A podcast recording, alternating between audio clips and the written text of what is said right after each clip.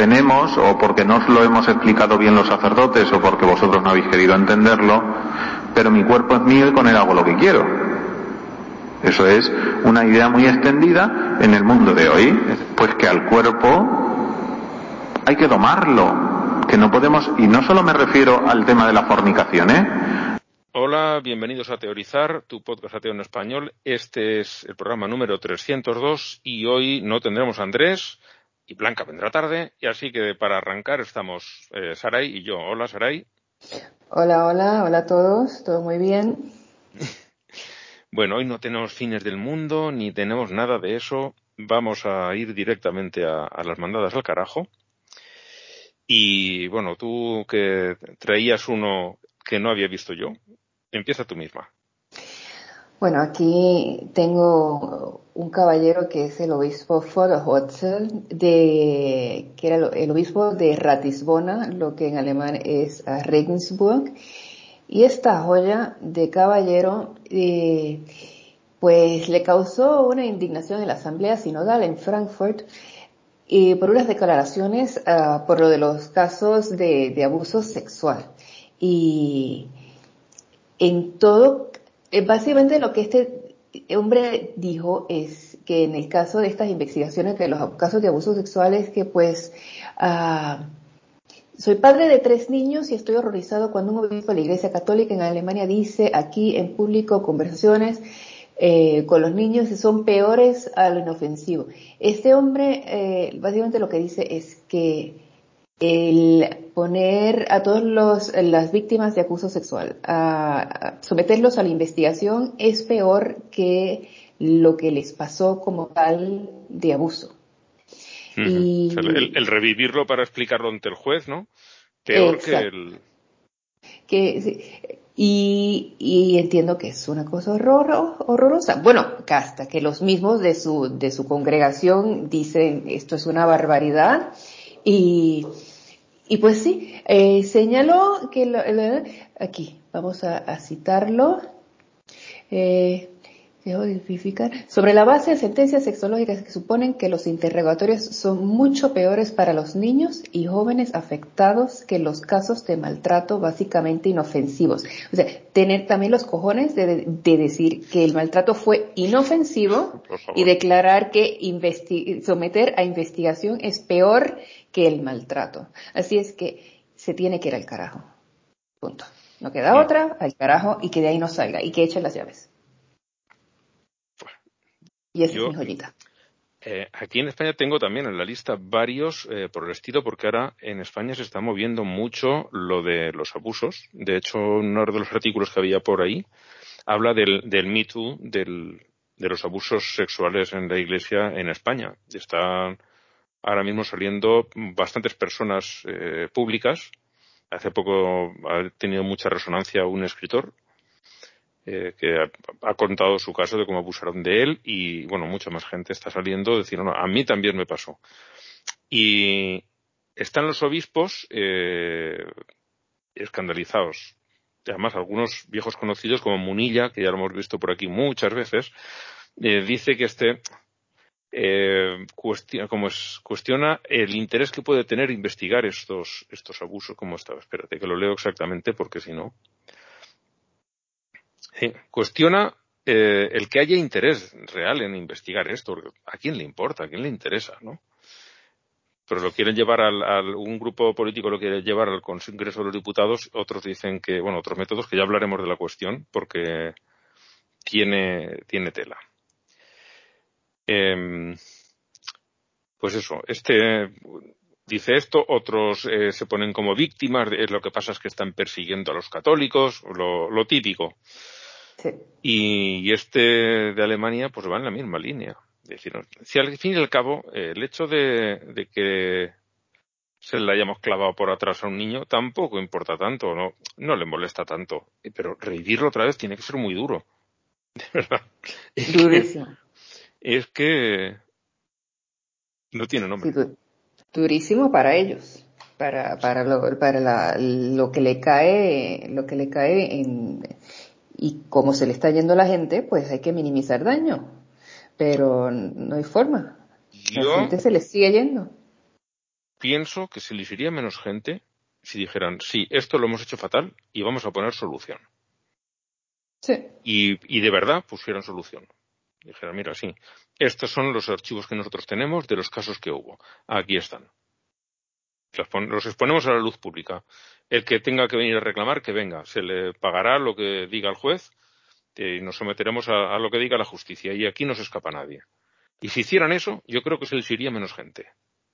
Pero les importa más retener el dinero que han ido atesorando, porque esas indemnizaciones les iban a costar muchísimo dinero, como ya ha pasado en Estados Unidos, que hay un montón de diócesis en bancarrota, y aquí en España tienen miedo también porque eh, saben, saben que va a salir pues tanto o más que en ningún otro sitio, porque aquí la Iglesia siempre ha tenido muchísimo poder, pero está muy reciente el franquismo y ahí tenían un poder absoluto. Hacían y deshacían en el país lo que les parecía bien. Las leyes se hacían a su medida. Aquí yo creo que van a usar el juego de, de, darle tiempo, que los casos cuando los sacas se tardan tanto y tanto y tanto y tanto tiempo en verse, que ese es hmm. el juego que van a jugar. Eso es lo que me vuelo. No, aquí en España también lo intentan, pero lo que quieren hacer, eh, no sé si, si lo llegarán a hacer a tiempo, es que los delitos sexuales eh, contra menores no puedan prescribir, nunca. O empiezan a contar la prescripción, si lo hacen, pues era otra opción, eh, a partir de que la víctima cumple los 30 años. A partir de los 30 años tienes 15 años para denunciar. Si hay, al cumplir los 45 no has denunciado, ya mm, no puedes. Bueno, puedes denunciar, pero no, no tienes recorrido judicial. Esa es una de las, de las propuestas y la otra es que no prescriban nunca. O sea, tú cuando denuncias, denuncias y se acabó. Porque hay mucha gente que, que bueno, la vergüenza, el miedo a qué dirán, sobre todo gente que vive en poblaciones pequeñas, eh, les impide eh, eh, denunciar. Y es, es un problema muy grave lo que tienen con eso. Pero no sé, no sé en qué quedar al final esa modificación de la ley. Bueno, yo por no abundar en lo de la pederastia, que tenemos aquí una lista enorme, eh, ya cuando esté colgado esto en el blog, pues eh, los, los, oyentes pueden ir allí y ver todo lo que, todas las noticias que tenemos por aquí. Yo voy a irme a, a este caso eh, que la, Iglesia Católica en Paraguay vendió a dos hermanos, a dos familias distintas. Una chica terminó con una familia italiana y de su hermano gemelo no saben nada. Y son dos bebés robados a su madre eh, cuando nacieron en, Paraguay. Esta chica se enteró, bueno, su madre le dijo que, a ver, llega algo, no, es Blanca. Eh, me había llegado algo, al teléfono. Se enteró, porque se lo dijo su madre, que ella era adoptada y que su familia biológica estaba en Paraguay y se puso a, poner anuncios para encontrar a, su familia. Uno dijo, pues por esas fechas desaparecieron mi hermana y mi hermano. ¿Podría ser mi hermana? y se intercambiaron muestras de ADN, salió que sí, que eran hermanos, y se ha reencontrado con su familia biológica, pero del otro hermano no saben nada. Y ahora, después de revisar papeles, ven eso, pues que a esta mujer le vendieron la niña y a la madre se la robaron. La madre ya murió, el padre creo que también, ya no han podido volver a ver a, sus hijos, pero por lo menos el hermano sí que la ha encontrado y, ella sabe, sabe cuáles son sus orígenes. Ahorita, esta misma semana vi un caso similar, pero no creo que se relacione con, la iglesia. Y fue de, de niños que fueron eh, adoptados por familias americanas, niños griegos. Y que una mujer que pudo reencontrarse con su familia en Grecia después que sus padres murieron y ella sí eh, sabía que había sido adoptada, etcétera. Y esa señora logró contactarse con su familia en Grecia y se ha, se ha dedicado a que otros niños que fueron adoptados en ese tiempo también se eh, puedan encontrar con sus familias en Grecia. y, y, ese, es, ese es su proyecto ahora. Es, sumamente interesante, pero no creo que en este caso eh, esté involucrada la iglesia, que fue el gobierno. O sea, le dije, a esta familia le dijeron que eso, que esa niña no tenía familia y pues sí tenía familia. Lo que pasa es que ella, que, que era joven y que tenía 16, 17 años y pues le dieron la hija en adopción a una familia americana y punto. eh, y entonces esta señora se ha dedicado ahora a tratar de, reencontrar a estos, a estos niños con, que obviamente que ya son, esta señora ya tiene 60 años, ah, pero a estas personas eh, a, que encuentren su, sus familias. Súper interesante. Sí, esto no, esto es pues al estilo de lo que pasaba aquí en España desde los años, pues desde que acabó la guerra civil. finales de los 30, los años 40, 50, 60 y todavía dentro de, la democracia los últimos casos documentados creo que eran del año 84, 86, no recuerdo. O sea, de, de, bebés robados en, en hospitales, sobre todo en hospitales eh, regidos por religiosos. Estaba la, la, infame Sor María, que justo cuando lo iban a llevar a juicio eh, murió dentro de un convento y nadie ha visto el cadáver. No, es que ya la tenemos enterrada y está enterrada dentro del convento y posiblemente haya muerto, pero no cuando ellos dijeron, simplemente pues no, no quiso ir. Y todos los, los niños que esa mujer robó y dio a otras familias, a los que se los cobraban, o sea, se los vendían, familias además de, de, bastante dinero y siempre eh, próximas a, en, durante el franquismo próximas al, al, régimen, a la dictadura, y después, pues, familias de, de dinero y de, y de abolengo. Y les, les estaban dando estos niños a ellos. Pues esto de Paraguay es el, el mismo caso y, y es que la Iglesia Católica de verdad es que cuesta encontrar algo para reconciliarte con ella de alguna manera. Puedes encontrar personas sueltas, hay sacerdotes y monjas que hacen una labor magnífica, estupenda, pero mm, son personas sueltas que encuentras aquí y allá. Él, como institución, es lo, más dañino que tenemos por ahí, sobre todo por el muchísimo poder que tiene. Sobre todo por eso. Bueno, vamos a subirnos un poquito el ánimo con los triunfos que traigo tres. El primero nos lo trajo Marco Reyes, eh, y es que el Tribunal Supremo de México eh, ha puesto límite a las objeciones médicas de los testigos de Jehová cuando se trata de sus hijos. Para sí mismos que hagan lo que les dé la gana, pero con sus hijos no. Esto eh, enlaza también con el caso de estos padres antivacunas que estaban en las mandas del carajo, en, sí, en Italia. Una noticia, espera, ¿quién nos la trajo? Vamos a, dar crédito. Nos la trajo Daniel en, en Módena que su niño de dos años necesitaba una operación de, corazón y claro, le dijeron, habrá que ponerle sangre. Y dijeron, ah, pero tiene que ser sangre de gente que no esté vacunada de COVID. Y los médicos dijeron, mira, se pondrá la sangre que se tenga que poner.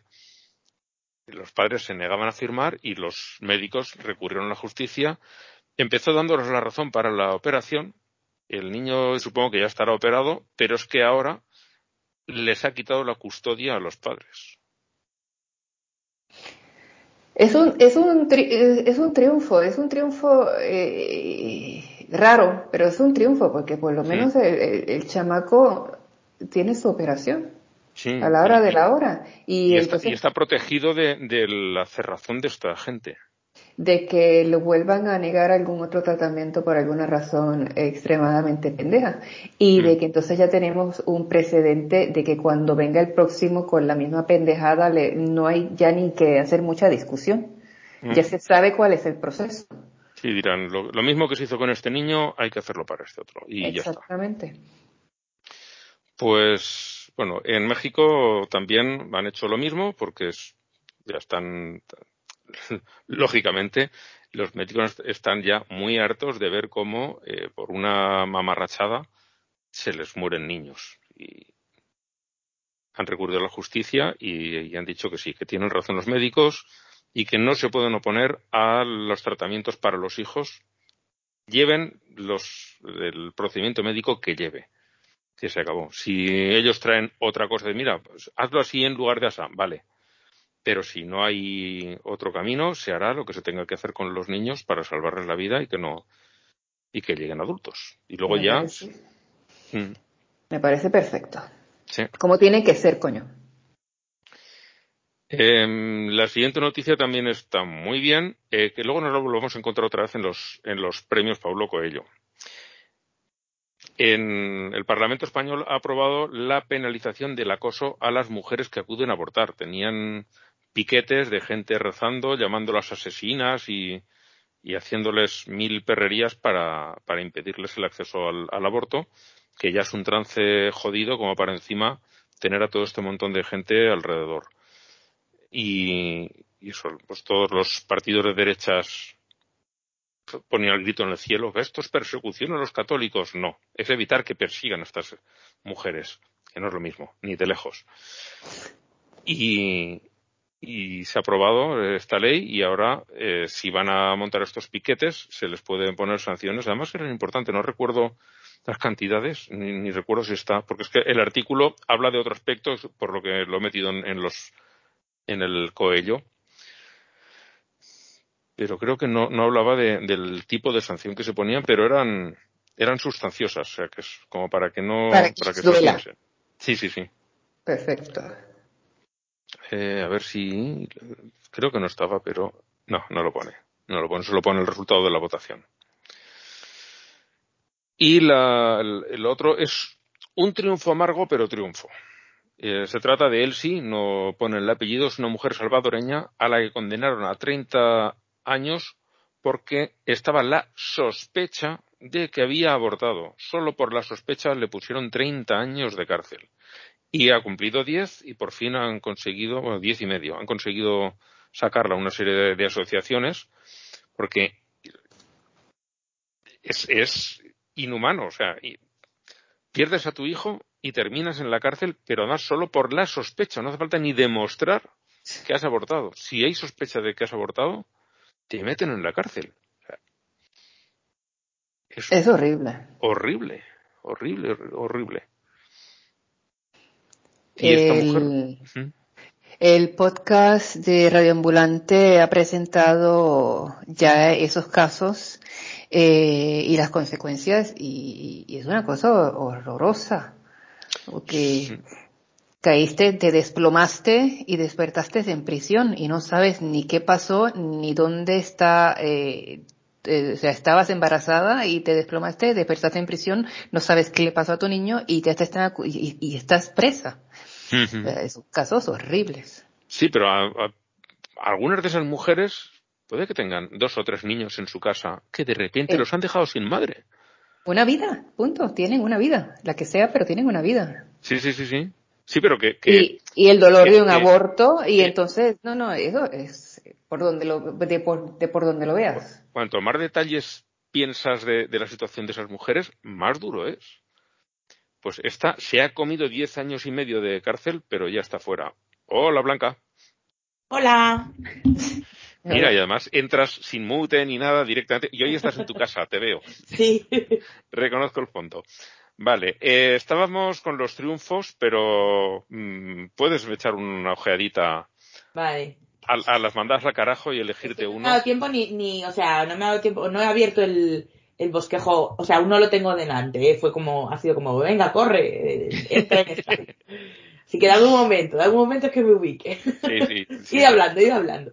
Yo te digo, yo he enviado, a- por, por no repetir, a, a los a la Iglesia Católica que vende una niña paraguaya, bueno, que ya no es una niña, a una familia italiana y Ah, la parte bonito es que la bonita es que ha conseguido reencontrarse con sus hermanos porque sus padres murieron ya. Y Saray ha enviado al obispo de, de Ratisbona que, bueno, y luego te contamos la noticia por no repetirnos. Eh, yo, yo, yo esta Yo semana creo que, yo esta semana había, tenía alguna cosa. Ah, no, tenía una cosa de Feijo, pero no pude eh, constatar la fecha, así que dije, bueno, pues no, no lo voy a poner. Eh, Feijóo es el presidente de la Comunidad Autónoma de Galicia, sí, para los que no son españoles, los de aquí lo conocemos todos, pero los de fuera. que tampoco es Feijó. ah, pues sí, mira, es que no voy a mirar más, voy a mandar al último. este le va a gustar, este le va a gustar. Sí, es un, es un mensaje muy bonito, que además no es la primera vez que lo oímos. Estos mensajes los hemos traído aquí a este, a este podcast en más de una ocasión procedentes de diferentes fuentes.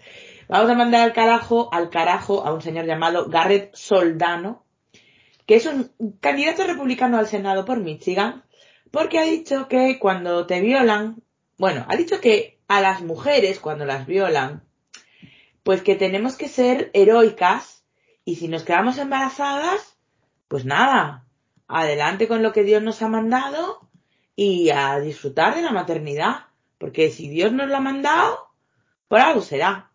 Algo habéis hecho. Claro, no, a lo mejor es porque Dios es un monstruo horrible es una, es una posibilidad, pero, o porque no existe. Pero sí, eh, nada, esto es lo que opina este señor. Está guay que las personas que jamás podrán quedarse embarazadas y que las posibilidades de que las violen son bastante remotas, pues tengan estas opiniones. Pero yo, personalmente, opino que se puede ir al carajo. Definitivamente. Sí digo, luego si eso ya te lees las otras por la curiosidad, pero digo, esta a Blanca le va, le va a tocar la fibra, seguro. Porque es, es de lo peorcito. Bueno, pues estábamos ya, ya habíamos Ah, bueno, espera un momento, un segundo. Que claro, por supuesto, eh, siempre usan el, el argumento este de no sabes, ese bebé a lo mejor podría ser el siguiente presidente. Hombre, el siguiente no el siguiente no va a ser.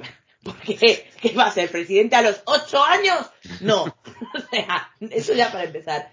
Pero es muy gracioso, y esto ya lo hemos comentado aquí, creo, alguna vez, que nunca dicen, a lo mejor es el próximo Ted Bundy. A lo mejor ese es el siguiente carnicero de Milwaukee. ¿Eh? Mm, cosa que, ¿ves? Mira, presidentes que fuesen hijos de violaciones y de familias rotas y quedadas por un trauma, creo que no tenemos ha habido ninguno. Asesinos, violadores, descuartizadores y esas cosas, 100%. y, y si dices, bueno, va, vamos a compararlo con presidentes, podría ser el próximo Richard Nixon. Sí, es verdad, podría ser el próximo Richard Nixon. Bueno, a lo mejor a este señor le parece bien, no sabemos. Ya, sí. A lo mejor es el club de fans de Richard Nixon. El próximo Donald Trump. Bájanos el listón más. Eso no es bajarlo, es enterrarlo. en fin, que se vaya a la mierda. Pues sí. Vale, pues ya, hemos visto los triunfos y ahora íbamos a entrar en los, en los coellos. Vale. tiempo.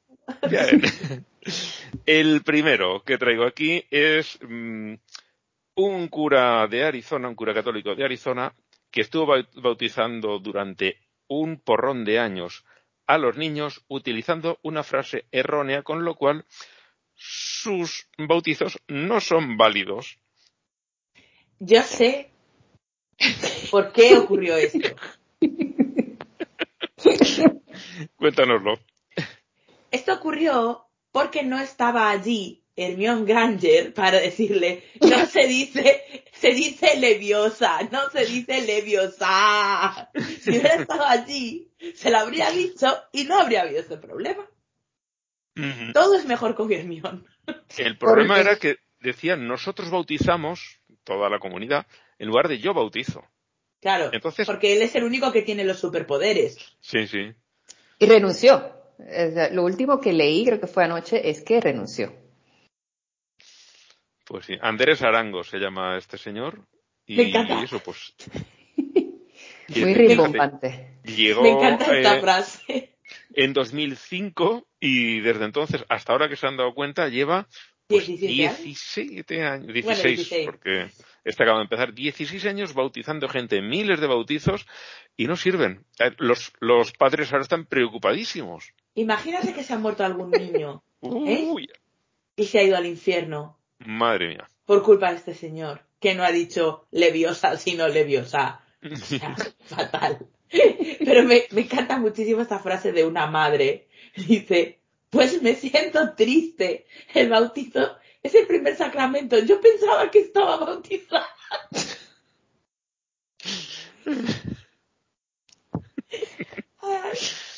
Ay, pues su niña no, no. Pero bueno, está bien porque como solo han pasado 16 años, es muy probable que ninguno de esos niños se haya casado ya. Eh, y entonces no se ha anulado un sacramento con otro. Bueno, aunque ya han hecho la comunión. Han hecho la comunión como unos buenos moros. Y la confirmación. Como puros moros. Pero... Eh... Sin bautizarse ni nada. Y no les quemó la hostia en la lengua ni... No. Me entristece saber que he realizado bautismos inválidos a lo largo de mi ministerio como sacerdote usando regularmente una fórmula incorrecta. Pero eh, esto sí que sus feligreses le apoyan, ¿eh? Esto me recuerda un poco al señor Alberto Casado. Con lo de los zombies. Lo de los zombies no. ¿No? Ah, casado no. Casero, perdón, casero. Alberto Casero. Además, casado es Pablo, no es Alberto. Es verdad, por eso digo, los he mezclado, los he mezclado. Todo mal. Todo mal. Bueno, yo también utilizo mal las fórmulas, ¿qué se le va a hacer? Claro. Ahora no tenemos superpoderes. Alberto Leviosa. bueno, pues el, este, para el que no lo sepa, es un señor que ha hecho que salga mal una jugarreta del Partido Popular aquí en España.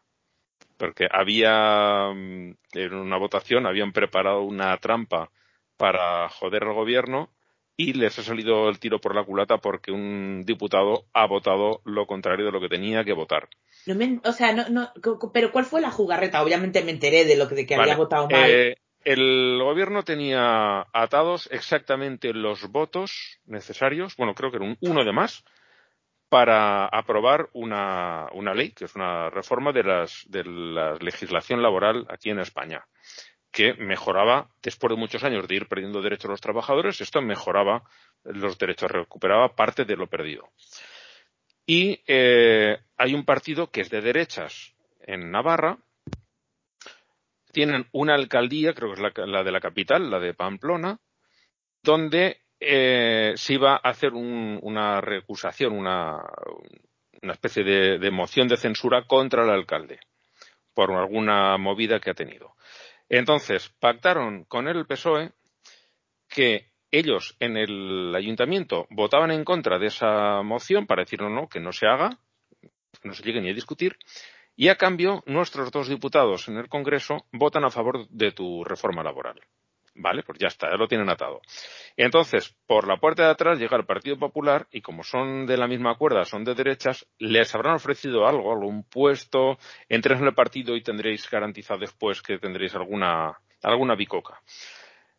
Y cuando llega el momento de la votación, eh, estaban nerviosísimos los del Partido Popular corriendo para decir, oye, que es que este ha habido un error informático y el voto de este diputado va en contra, claro si, si ya se iba a aprobar no con los votos justos, sino con uno de exceso por estos dos navarros, el voto en contra de este del Partido Popular no tenía ya ninguna validez porque iba a salir sí o sí.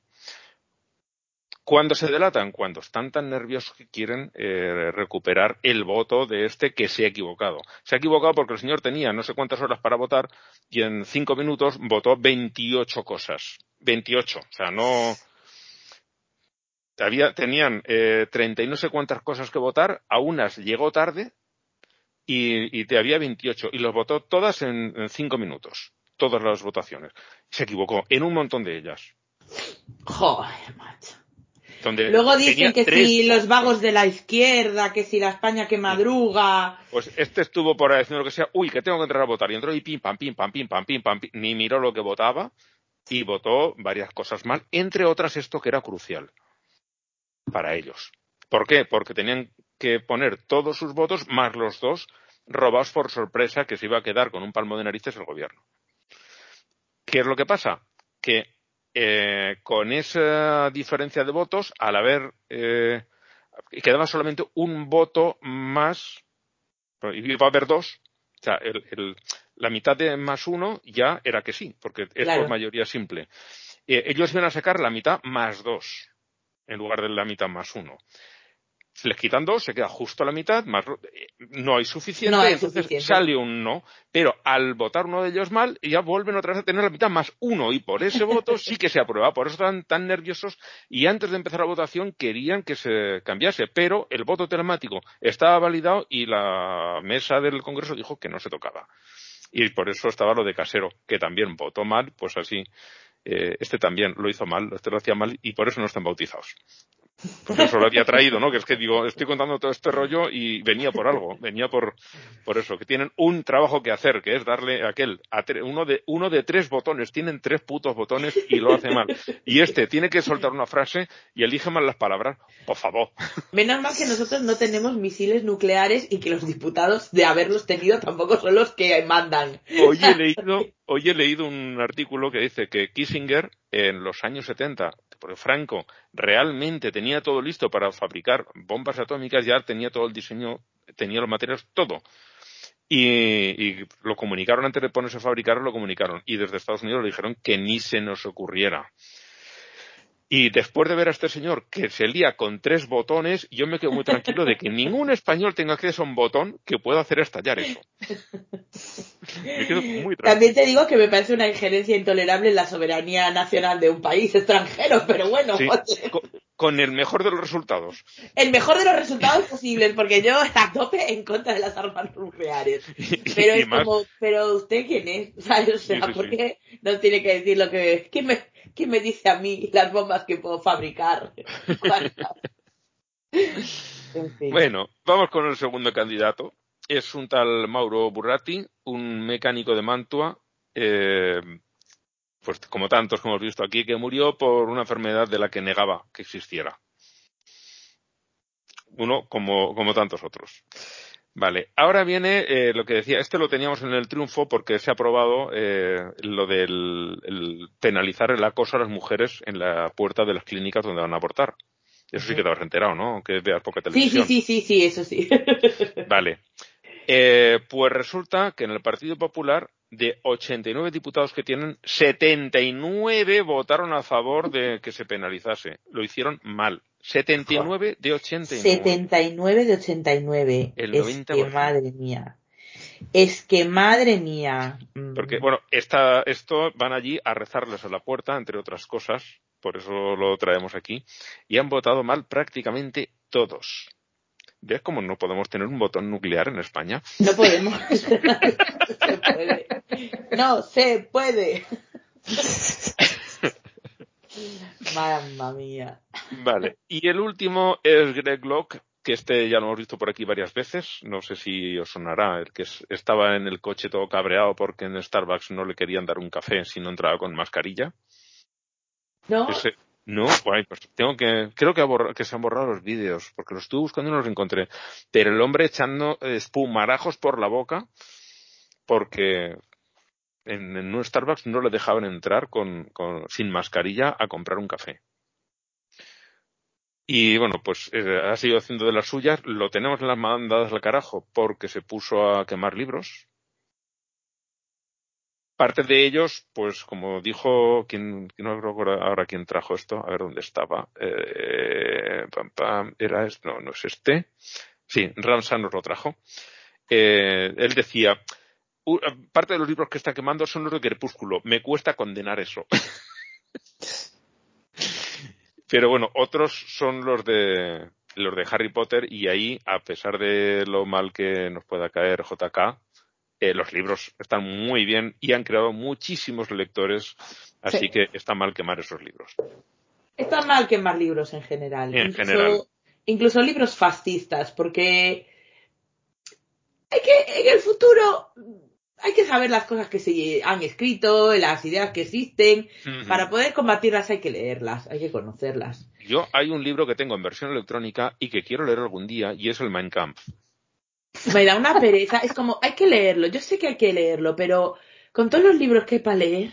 Sí, sí, pero es lo mismo que me pasa a mí. Pero es un libro que dices, hay, hay que ver, porque, como se suele decir, hay que conocer al enemigo. Sí. Pero es que, ¿sabes qué pasa encima? Ahora estoy leyendo muchísimo audiolibro, pero claro, me no puedes, porque cualquiera que te oiga, me se lee en el cuarto de baño, que no te vea nadie. Además es un buen sitio porque cada vez que oyes ciertas cosas dirán, me cago en... y ya estás en el sitio. Ya está, ya te cagas. Bueno, pues este Greg Locke, eh, que es uno de estos predicadores del de, odio, de aporreadores de Biblias, eh, dice que sí, que los Simpson lo predicen todo porque son obra del diablo. Esos dibujos son obra del diablo. No es que lleven 30 años de temporadas y hayan hecho todo. Todo. Al pie de la letra. Este hombre debería leer a, a, a Unamuno, que es un, eh, que no conozcas, un, un ¿Escribía teatro este hombre? No, novela, ¿no? Una no, novela, novela, y yo creo que leía, escribía ensayo también, Unamuno. sí, algo de ensayo, pero bueno, este hombre tiene una frase que dice que la manera de dar una vez en el clavo es dar cien veces en la herradura. Pues eso es lo que hicieron los Simpson. Efectivamente. Aparte que también, mira, Sí. Muchas cosas. Esto lo predijeron los Simpson también, efectivamente. Es como la Biblia, ¿no? Es que aquí, cuando está diciendo los pájaros comen gusanos, quiere decir que los ángeles van a venir a tú. Ahí pone los pájaros comen gusanos, pero bueno. Pues bueno, estos son nuestros, nuestros candidatos. Mm, venga, tú que has llegado tarde. Ah, pues mira, Unamuno usa de todo. Tiene poesía, tiene teatro, libros de viajes, epistolarios, novela. Eh, vamos, tiene todo, no le falta nada a Unamuno. Escribiría también artículos en, en Sí, listas de la compra. O sea, no, no le falta nada. El hombre escribió de todo. Eh, ¿Qué me dices? ¿Yo primera? Sí, venga, tú, por, llegar tarde, castigada. no, yo hoy lo tengo, lo tengo súper claro. O sea, es que me ha hecho tanta gracia. Eh, yo voto por el amigo Leviosa. que es como, a ver, no tienes tantos sacramentos, ¿sabes? O sea... que son siete, joder, que son siete. Eh, podrías aprendértelo, no sé, o sea, no, no, no es para tanto. Entonces yo, yo voy a votar por este señor, eh, que no sé cómo se, no sé qué, Arango, es el padre Arango. Andrés, Andrés Arango. de pila no tiene. Padre Arango. Creo que, que, estaba más abajo, más abajo. Andrés. Andrés. Ah, mira, le puso el nombre Stan Lee. Porque Stan Lee, todos los nombres de sus personajes empiezan con la misma inicial, el nombre y el apellido. Ah, a mí también. Entonces. Ah, es verdad, a ti también te puso el nombre. yo, yo tengo el nombre y los dos apellidos. Y los dos como James, James Jonah Johnson, eh, creo que es el, el, el jefe del periódico donde trabaja Peter Parker. Es James Jonah Johnson o algo así. Y, y, mi mujer también tiene el nombre y los dos apellidos con la misma letra. ¿Sí? Ah. Mi hermana también, la, los nombres y los dos y los dos apellidos.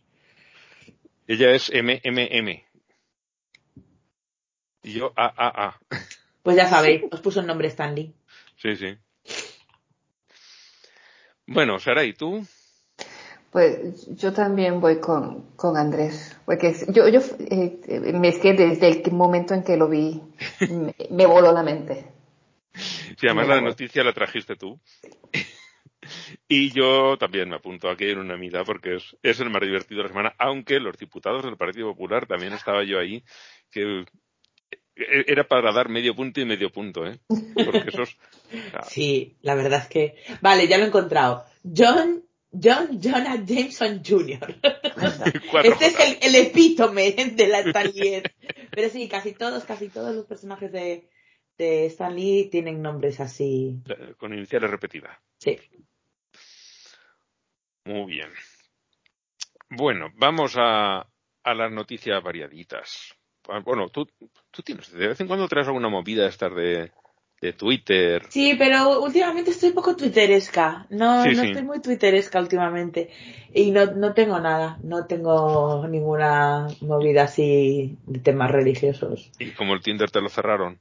Ya, pero eso hace mucho. Estoy baneada de Tinder, que no conozco a nadie. O sea, mira que he visto señores, o sea, he visto perfiles de tíos eh, increíblemente insultantes, pero o sea, había uno, el famoso Juan de Ferrol, sea, que, salió hasta en un periódico, eh, que cambiaba continuamente el perfil y, y, para ver cómo podía ponerlo más insultante todavía.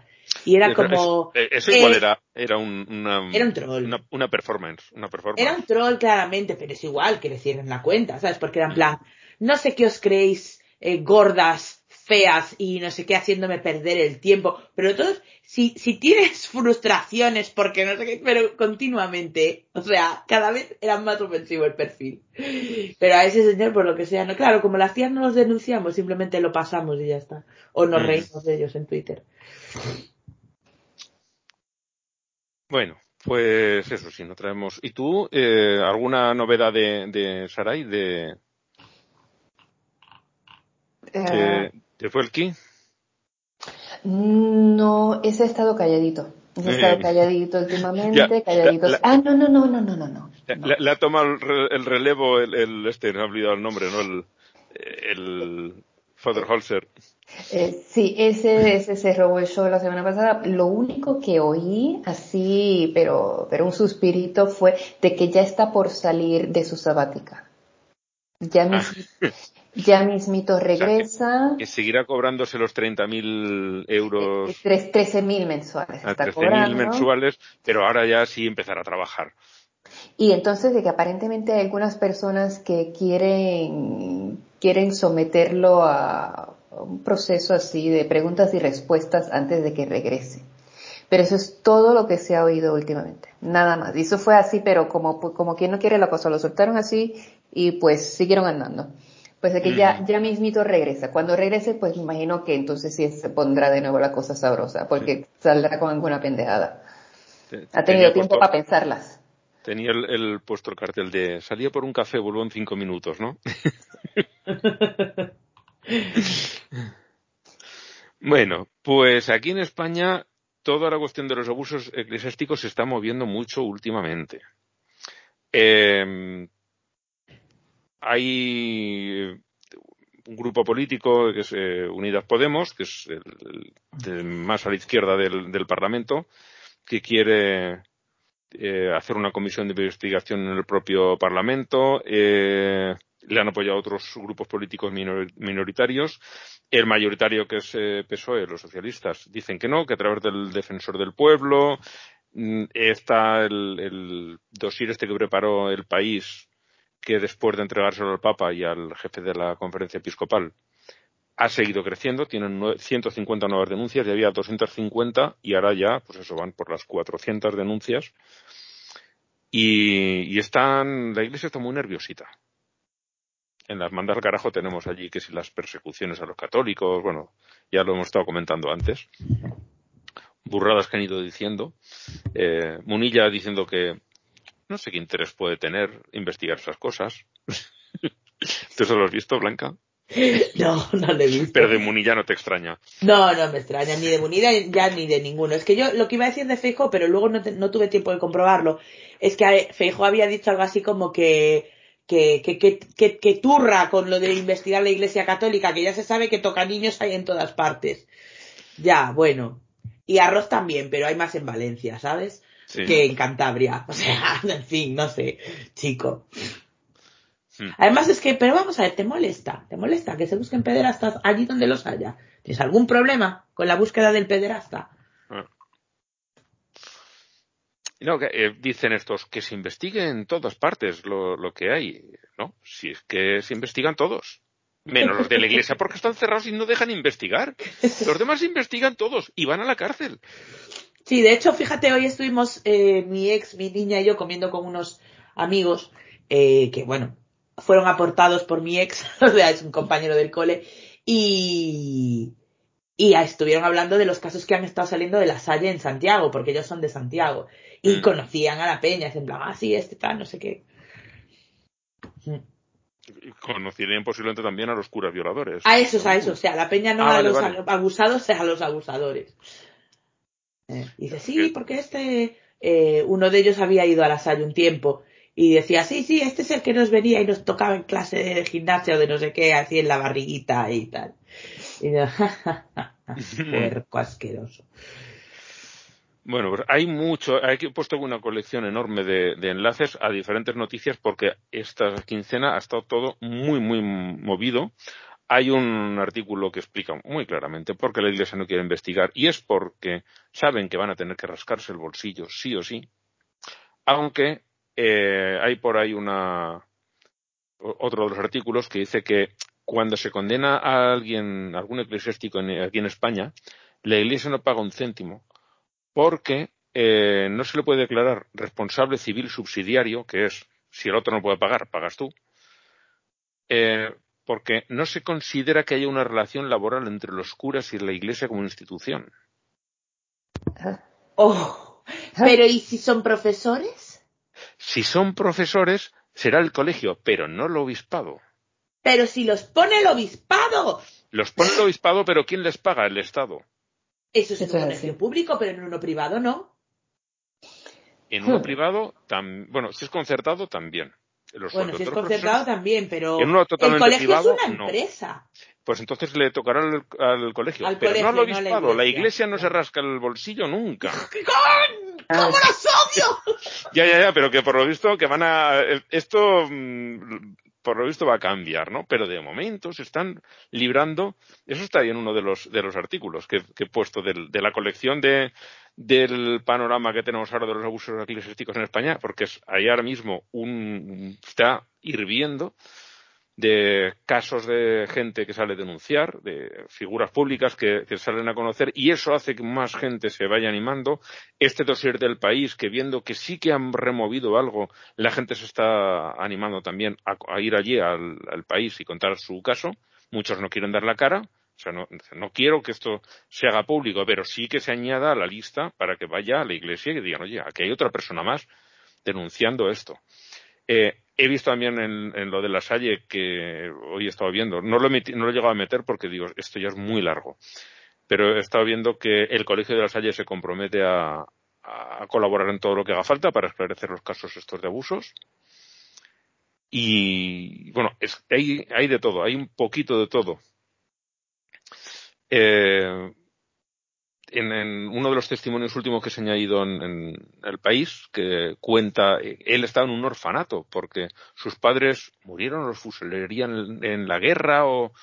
No, no es tan mayor. Igual los fusilaron después de la guerra, por lo que fuera. El caso es que él ya no tenía padres y lo estaba criando su abuelo y eh, lo dejó en un orfanato el abuelo. Y en ese orfanato eh, lo, lo estuvo con monjas hasta los seis años que le pegaban y ya, ¿no? Pero a partir de los seis años los entregaron a, a un grupo religioso que eran, ¿cómo se llamaban? Un nombre muy, muy raro.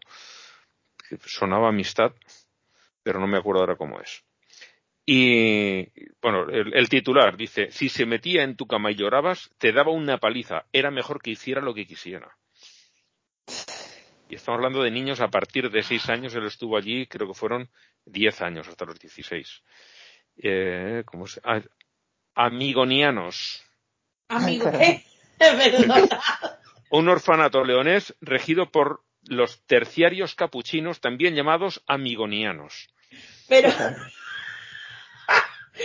que ha dicho amigonianos y yo he pensado, ¡chu, chu! Va a venir 40 naves. 40 millones. No, porque los amigonianos son más modestos. Solo vienen 40. Ah, vale.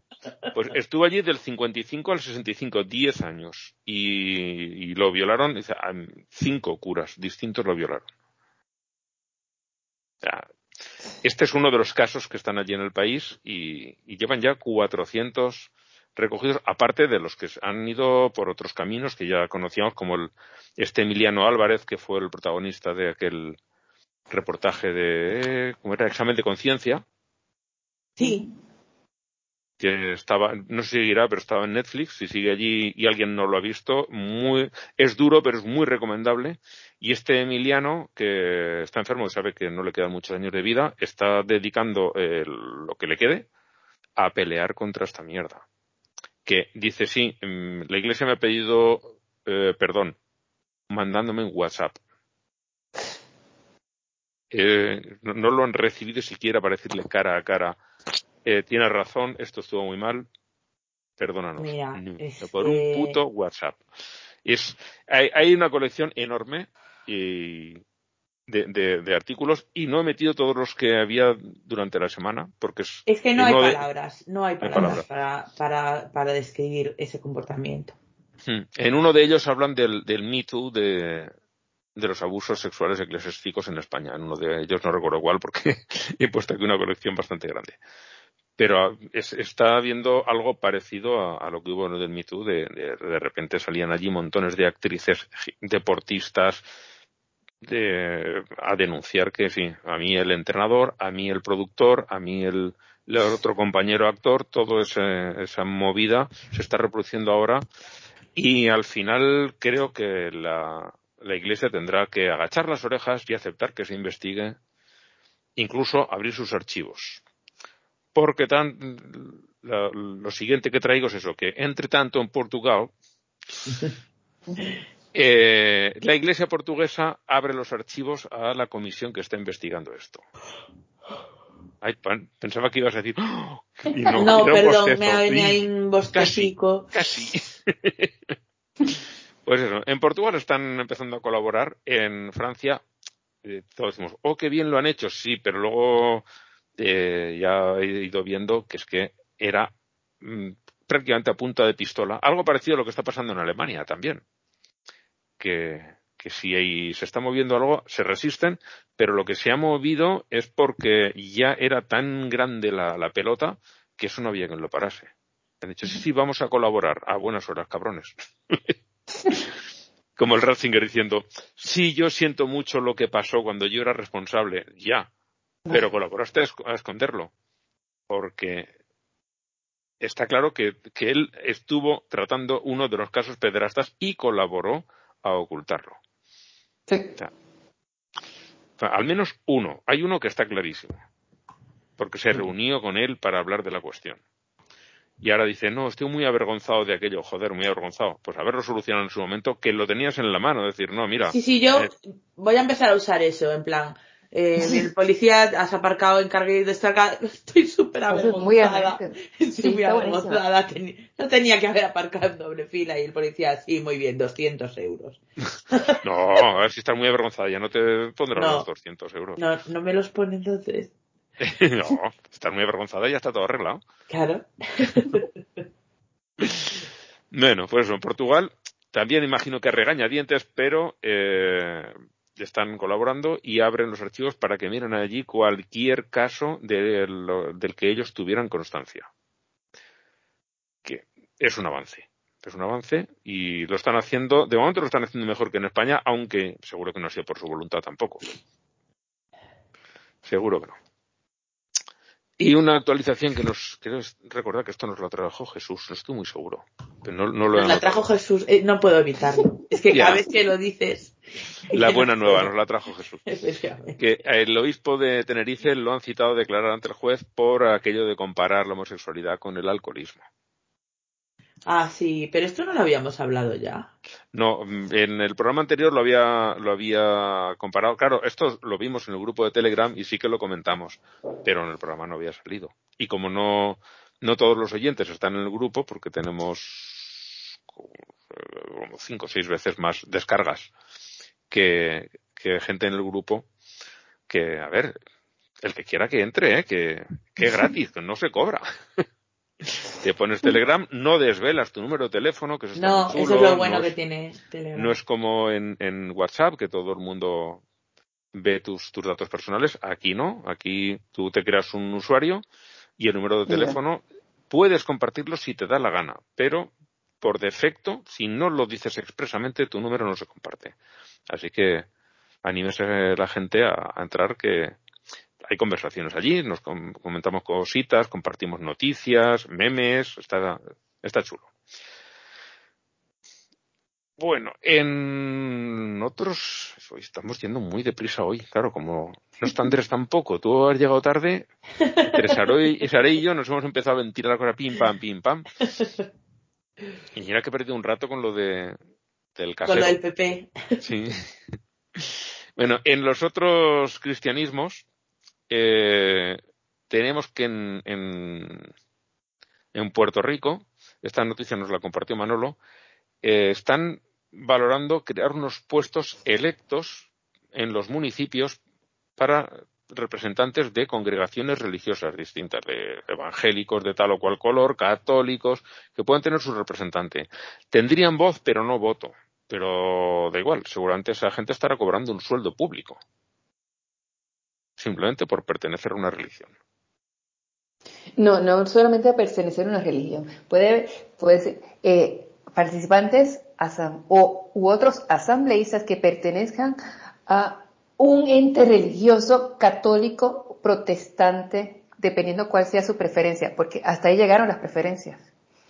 que no venga aquí, yo lo que entendí era que eh, son los que tengan suficiente arraigo en el municipio.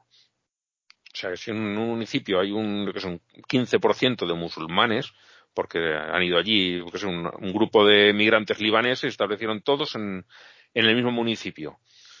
Pues eh, si, hubiera suficientes, también los musulmanes podrían tener representación. O sea, claro. De la boquita para afuera. Claro, pero, y, ah. por, y yo voy aún más porque son las religiones, ¿por qué no? Pues la gente que colecciona sellos, la veganos, feministas, eh, ciclistas, eh, taxistas, todo tipo de colectivos, venga. Sí. Pero es que tiene que tener la religión un trato especial, cosa que va contra la Constitución de los Estados Unidos. No sé si Puerto Rico se rige por ello o no. Eh, bueno, dependiendo. Esa es la conveniencia, pura conveniencia. Según cómo sople el viento, ¿no? Segurito. Es que me parece, o sea, el, el esquema mental del mundo y de cómo funciona que tiene la peña religiosa me parece tan alucinante. Hmm. Eh, son tan poco conscientes de que las cosas que piden constantemente son una excepción privilegiosa y no justificada por ninguna motivo aceptable. Es que me parece loquísimo. Mm. Loquísimo.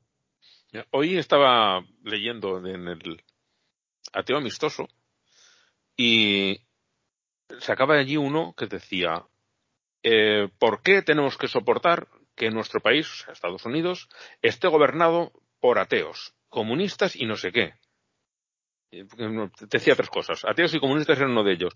Y le decía al ateo amistoso, dice, vamos a hacer una cosa. Vamos a hacer un intercambio. Donde haya una persona creyente, vamos a poner un ateo, y donde haya un ateo, vamos a poner una persona creyente. Lo hacemos, ¿no? O sea, si creéis que está dominado por esto, vamos a hacer ese intercambio. En la Corte Suprema de los Estados Unidos, quitamos a los creyentes que haya y en sus puestos ponemos ateos, quitamos los ateos que haya y en su puesto ponemos creyentes. En el Congreso, lo mismo. En el Senado, lo mismo. Todos los puestos de poder, quitamos a la gente que haya y los cambiamos por gente del signo contrario. ¿Hay trato? claro. El otro no lo ha contestado porque este lo ha puesto en su blog, pero el planteamiento me ha parecido, ¿tú crees que esto está así? Vamos a darle la vuelta. Claro. Sí, sí, totalmente. Totalmente. Yo voto a favor. Sí, sí, sí. Pues Aparte que ya, a, base de llamarle comunismo a todo, es como... No, es, como, como, no hay ni un solo comunista en, ninguna cosa de gobierno de Estados Unidos. En, sí, allí, en cuanto te apartas de la extrema derecha del brazo en alto sí, mm, romano, ya eres un comunista. O sea, que Joe Biden le llamen comunista a Joe Biden. Hmm. Que, que, que, es que no llega casi ni a socialdemocracia. No, no, no, no. aquí es socialdemocracia. Aquí en, Europa sería un señor de derecha civilizada. Sí, correcto. Biden es un señor de derecha civilizada y allí lo, lo tildan de comunista. Y dices, bueno, es que me parece muy loco. Es que sí, es como, igual que lo de socialismo. O sea, cualquier cosa, cualquier cosa que haga el Estado que no sea militar, judicial y poco más, es socialismo. Carreteras, carreteras las pueden hacer. Pero si, todo lo demás es socialismo, todo es socialismo. Mm. Esto es como eh, para alguna gente así más ingenuota de izquierdas aquí en España, que en cuanto te apartas de la ortodoxia ya es fascismo. En cuanto apartas de la ortodoxia de izquierdas, y eso ya es fascismo. Dices, chico, a ver, que entre esto, o sea, entre lo que hace, vamos a decir, el PNV, que es un partido de derecha moderadita y, civilizada. En, lo económico no, en lo social sí. Sí, pero que entre La eso. el- moderación, digo. Sí, sí, sí, sí, pero que entre lo que hace, incluso cogiendo las partes más, más neocon de ellos, más- liberales de lo económico, y el fascismo, tienes campo, pero para aburrirte. O sea, hasta llegar al fascismo tienes Claro. Sí, sí. millas y mi- tírale, o sea. tienes Sí, lo que, lo que te digo también es que luego también me he encontrado yo a gente de izquierdas que ha estado muchísimo tiempo diciendo es que no hay que llamarle fascismo a cualquier cosa. Es cierto, no hay que llamar fascismo cualquier cosa, porque Pero al fascismo sí. Al fascismo, sí. Entonces, porque se pierde la, la, pierde la, la perspectiva. Yo tuve una época que hacía mucho como retuitear cosas nazis de, de Vox y yo, ¿podemos llamarles fascistas ya? Ahora podemos llamarles fascistas, por favor, se le puede llamar fascistas ya. Porque hay cosas que son, y eso hay que llamarlo por su nombre. Claro. Pero si, si en cuanto se aparta de tu ideal lo llamas lo del contrario, los de derechas comunismo y los de izquierdas fascismo, simplemente porque se ha apartado de una línea que tú has pintado, eh, no. O sea, hay cosas que lo son y cosas que no. Y si llamas a las cosas lo que no es, al final desvirtúas la palabra y ya ni, ni las palabras valen ni las ideas valen. Hay que, hay que ser más comedido en esas cosas. Pienso yo. Mm. Entonces, lo que hace Vox, mm, que rara vez no suena a fascismo. Entre otras cosas, justificar a fascistas como Franco. Entre otras cosas, pues son unos fascistas. No, no, no, digo, entre otras- en otras cosas de, los, de lo que hacen. Sí, sí. Que es, pues, si usted se está justificando a fascistas, eres un fascista. El que estuviera mm, justificando a Stalin sería un stalinista, no realmente un comunista. Sí, yo estoy de acuerdo. Pero, Creo que el estalinismo fue un régimen de culto a la personalidad de un señor. Con, apoyándose, con trazas de comunismo. apoyándose en un sistema económico comunista. Pero con trazas de Pero comunismo. O sea, había, algo había, había algo de comunismo ahí, pero realmente digamos no era la prioridad no, no, no era el comunismo, sino Stalin. Stalin. Pues eso. Bueno, eh, este también eh, lo he puesto aquí, pero podría haber estado perfectamente en las mandadas al carajo. Porque un padre que estuvo, eh, donde era, en, Kansas City, pero no sé en qué estado está, porque creo que varias Kansas City y ninguna está en el estado de Kansas. Incluso creo que la capital de Oklahoma, creo recordar que es Kansas City, porque está en la frontera con el estado de Kansas. Ah, Es una cosa muy loca. Pero bueno, un, señor de Kansas City que estuvo presionando para que quitasen de los colegios cualquier eh, libro de temática LGTB, eh, porque Dios, Jesús y etcétera. Ah, Resulta que ahora está acusado de abuso de al menos un menor. Al menos uno. Clásico. Claro, al Claro. menos uno. Luego ya de ahí para arriba. Ya, o sea, hay uno que está en la acusación, pero vamos, que de ahí ya, por el historial que tiene, sospechan que va a haber más. Pero, pues ahí tenemos uno. Suele ocurrir. Cuando uno abusa de un menor, no, no suele quedarse ahí. Una vez que ya cruzas esa línea, no sí, suele como que, le, ahí. como le cogen el gusto, ¿no? Eh. O algo así. Sí, es como, otro, es como, como los asesinos en serie, que cuando ya matan por primera vez ya, ya me freno, ya me freno. pues había otro, otra noticia parecida. A ver si sí que lo he puesto en los, en los mandados al carajo. Porque había algo mm, de, de un estilo parecido también de, de forzar, presionar. Ah, no, fue la, la, en el programa anterior. Estos que estaban reteniendo el, el presupuesto para las bibliotecas hasta que quitasen todos los libros Sí. que hicieran. Ah, ese uno. Y la otra no, eh, ya, ya sé cuál iba, ya sé cuál iba. Eh, este, este senador de Oklahoma que ha propuesto una, una ley que puede multar hasta con 10.000 dólares a un maestro si explica en clase algo que ofende las convicciones religiosas de sus alumnos. Ese era. Y luego estaba otro Por favor, es que necesito muchos musulmanes ahí. necesito muchos musulmanes ahí. en esas escuelas, ¿no? Sí, sí. Es, oh, Sí, para que digan, es que lo mío ofende ya, pero es que tú eres musulmán, a ti no te vamos a hacer caso, no, perdona, es que la ley es la ley. No, no creen que prospere la ley, ¿no? Lo comentaba el Teo hace dudo mucho que llegue a prosperar. Pero solo al plantearla ya es de una ruindad, de un... ¡Ah! El otro que había era lo de, que también era parecido, de eh, no nombres cosas gays en las escuelas. Ya no me acuerdo cómo era la ley que decía, no, no, no, digas nada, no digas nada de todo esto, eh, porque era una manera de... El don't say gay. El don't say gay, y ahora no lo encuentro, juraría que lo había puesto en el bosquejo, pero no lo encuentro, si no, la, añadiré. Que era una manera de, decir, no se les, a que los niños no se les explique nada que no sea la sexualidad eh, cis hetero. Eso se les puede explicar. Lo demás no. No vaya a ser que alguno sea así y se le ocurra pensar que no es un monstruo y una aberración de la naturaleza. Era eh, esto que dices, por favor, ¿cómo? Que esta gente llegue, claro, llegan al poder porque hay quien les vota. Pero todo lo que no fuera cisetero, este quería prohibir que se hablase y, no, no, esto que no, el, don gay es, no, no nombres estas cosas, que, que no, que, que nadie pueda pensar que eso es normal. Era bastante asqueroso. Una maravilla. Mm. Y bueno, otra noticia que esta podría haber ido a los triunfos es que Noruega va a dejar de financiar a los testigos de Jehová porque se ha dado cuenta, oh, sorpresa, que son una secta. se ve que no lo habían mirado nunca antes. Bueno, tenía que cerciorarse. va a ser eso va a ser eso. En Noruega, pues eh, nieve mucha, eh, salmón riquísimo, eh, servicios sociales cojonudos, pero lo de mm, revisar estas cosas se ve que les cuesta su tiempo. Y ahí debe ser que dan dinero a todos los a todos los grupos religiosos. Igual funciona el estilo de Alemania o Suecia, ¿no? Que tú dices, oye, que yo soy de este y quiero dedicar una parte de los impuestos. Digo yo que debe ser algo así.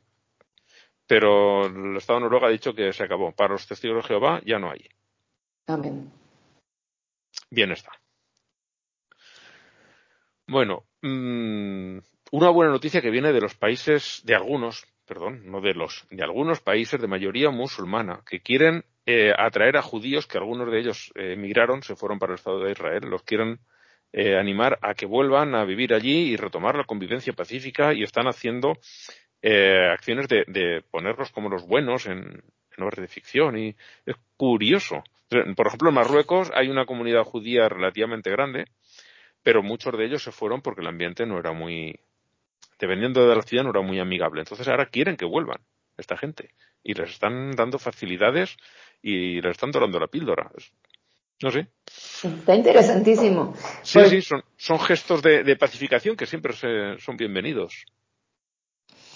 Y bueno, en, eh, yo recuerdo cuando yo estaba en Dubai que sacaron a los últimos judíos que quedaban en Yemen y, eran 12. Sí. Y, y, ahorita aparentemente los Emiratos están atrayendo a algunos de esos eh, yemenitas e israelitas y judíos y les pero ofreciéndole pues hasta eh, su, casa y su coche y, y, y, seguridad social y toda la cosa y aparentemente están hablando hasta de construir una sinagoga. Eh, Dubai en el 2005 si comprabas un atlas venía ya con en, en, el mapa donde decía Israel tachado. Tachado. Yo tuve suerte porque me regalaron un atlas, así, todavía lo tengo, pero lo llegué a ver el atlas de una amiga que sí, que, o sea, venía tachado, dependiendo. Mm. Y entonces, y que ahorita entonces vengan a decir que van a construir una sinagoga, me voló la mente. Sí, sí, sí. Me voló la mente. Pues eso, hay unos cuantos países que están moviendo, moviendo estas cosas. Oye, todo lo que sea traer paz me parece bien. Sí. Eso puede que, que, empiece a mover uh, un, la, un, cambio en la mentalidad. Luego veremos, tenemos aquí unas noticias del Estado israelí también que ahora hay que comentarla. Eh, la otra referente al Islam es una, un tuit que nos compartió Javier Herrera en el grupo de Telegram, una foto que me ha parecido maravillosa, aunque estén de espaldas las chicas porque no son tan tontas, no, no se van a exponer tan públicamente. Eh, ¿Te has visto, Blanca, la foto? No, la, Pues estoy buscando, la estoy buscando ahora mismo, as we speak. Eh, un grupo de chicas mm, de de secundaria, de educación secundaria van a ser en, en Irán, se hacen en el aula sin hijab una foto haciéndole una peineta, o sea, sacándoles el dedo medio a una placa con un lema religioso que es lo que tiene encima de la, de la pizarra en, en el aula. Dios mío, espero que no les pase nada. Yo también. Eh, Lo espero hay, muy fuerte, pero no tengo hay que- mucha confianza. hay que echar un par de varios para hacer eso en ese país. Sí, porque por mucho que estén de espaldas, el colegio lo reconocerán y no habrá tantas chicas. No, en, en Irán no es, la, no es Afganistán, ¿eh? Allí van todas a la escuela y salen a la calle sin nombres. No, quiero que decir que, que no habrá tantas niñas en esa clase para Ah. que no las reconozcan. Bueno, claro, no les han visto nunca el pelo.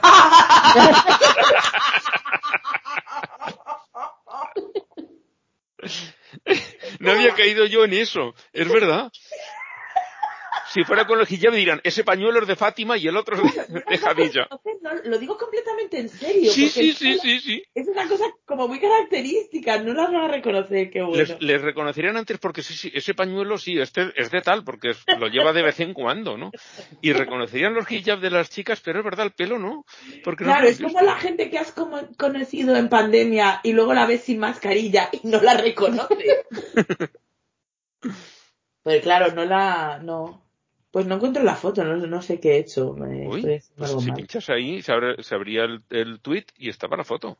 Ah, vale, es que estoy buscando una foto foto, no estoy buscando un tweet. Vale, es que me he ido directamente a archivos, ¿sabes? Ajá. Vale, una, un tweet que manda Javi, ok. Ay, pero que lo has puesto en el... Está en el bosquejo. Joder, esto está quedando súper radiofónico, ¿eh? Vamos, ya te digo. Una agilidad tenemos aquí hoy. Perdón. Bueno, la foto muy... mm, Ah, pero es que son una, un porrón, son Un muchísimas. porrón, un montón. Y todas sacándole el dedito al cartel diciendo Qué guay, que te den. qué y no se le ve la cara a ninguno, a ninguna. No la única que lleva... son y, y no os importa, pero estoy muy orgullosa de vosotras, chicas. Sí, sí, sí. La única que, lle- que lleva el hijab bajado, enseñando el pelo, y es simplemente negro, con lo cual eso no les va a dar ninguna pista, No, es es la que está más a la izquierda. tiene pinta de ser del uniforme. O sea, es que el uniforme Sí. ya incluye el hijab. Sí, pero mira, una de ellas lleva mechas californianas, ¿eh? Sí, sí, sí, estaba diciendo yo, qué pelazo tienen todas, ¿eh? Bueno, mm, gestos muy bonitos y que deberían repetirse más y, y cada vez se están, bueno, las mujeres y muchos hombres se están oponiendo más a- al régimen de los ayatolás. Terminará por, tendrá- tendrán que abrirse, no les quedará más remedio porque van a tener cada día más contestación.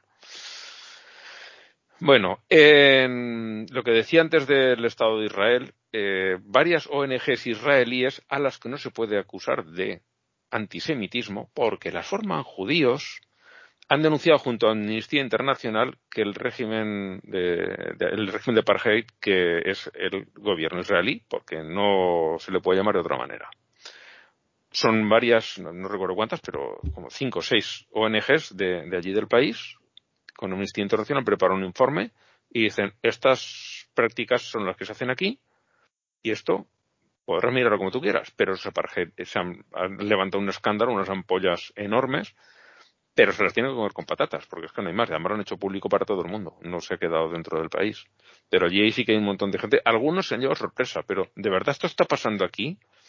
Sí.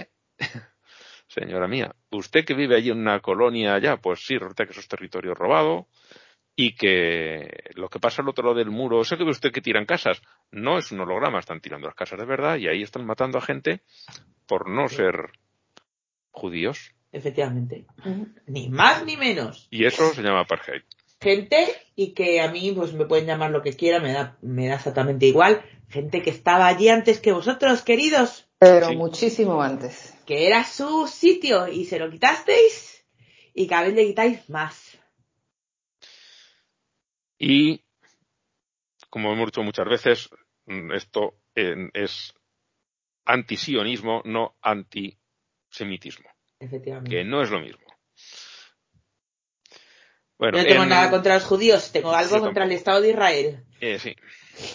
O sea, contra algunos judíos, pero contra esas personas, por, ser, por hacer lo que hacen y no por ser judíos.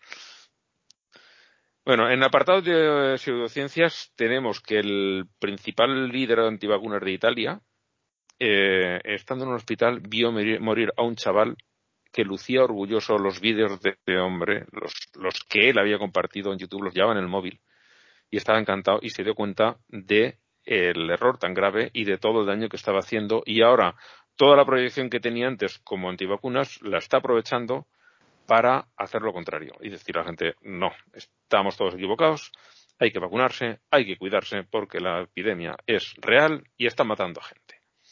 Llega tarde, pero oye, si ahora está intentando poner algo de solución, bienvenido sea al,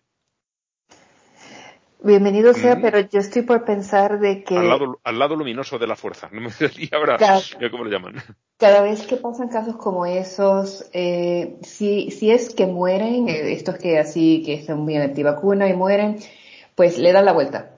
Es que no murió del COVID, murió de la vacuna, es que no murió del COVID, fue que le dieron el tratamiento equivocado, buscan, lo justifican todo de que no fue que murieron de COVID. Entonces, lo que pasa con los que de momento eran antivacunas y vira la tortilla y ahora son pro vacunas, es que le dan la vuelta de que es que los compraron. Es que los mm. compraron, etcétera, etcétera. Yo creo que verdaderamente la única forma, y ni, y ni tan siquiera, pero el, el único chance de que alguien verdaderamente vea la luz es que le, que le pase, no que lo que se lo contó, que fue el vecino que no que le pase, pues que le pase bien, bien, bien cerca, desgraciadamente. Sí, eh, y, con todo eso lo, algunos lo niegan, pero la mayoría del que ve lo que sucede, eso sí le está. El, eh, y lo internalizan. Los demás le dan la vuelta. Es una un, un primo mío, ya lo he comentado aquí, que lo pasó, primo mío, pero primo lejano o sea, mi madre y la madre de él son primas hermanas. O sea, sería primo segundo, mío. Sí. Pues primo segundo mío. Este eh, lo ha pasado, era antivacunas y ahora sigue siendo antivacunas, pero además dice, sí, y ahora tengo más anticuerpos que nadie sin haberme metido en ninguna porquería en el cuerpo. ¿Será que el virus es algo muy sano? Pero vamos a ver, ¿este señor no sabe que las vacunas es una versión light del virus? Mm, bueno, tiene más cosas, sí, pero. Las, que están poniendo de eh, ARN mensajero eh, no es una versión del virus. Eso bueno, claro, es, verdad. Es otra cosa. Es, otra cosa, eh, sí. Pero da igual, o sea, estos. bueno, ya no sé, porque han dicho tantísimas tonterías, que si los chips, que si los. El, yo qué sé. Bueno, el otro día, una, una amiga mía que es que es enfermera y acaba de cambiar de hospital, hmm. eh, el otro día puso en Twitter que había encontrado a su primera enfermera negacionista. Y eso ya es que me, eso sí que me vuela la cabeza. Sí. ¿La sabes? Gente, gente que habrá visto morir a otros ahí delante de sus ojos. No, según esa señora, en, la, en las plantas COVID se tocan los cojones todo el día y es la mejor planta para estar. Porque es todo mentira. Ah.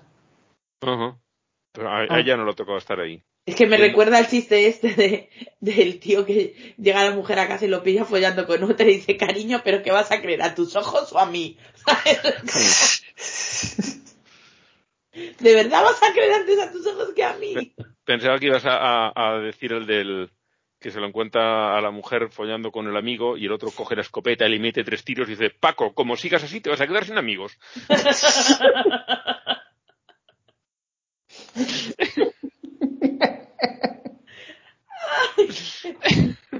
bueno, no empecemos con chistes de gente que se encuentra a sus parejas follando porque yo tengo muchos. ¿Tantas veces te han encontrado a ti? no, no, a mí no me han encontrado nunca. Porque me escondo bien. No.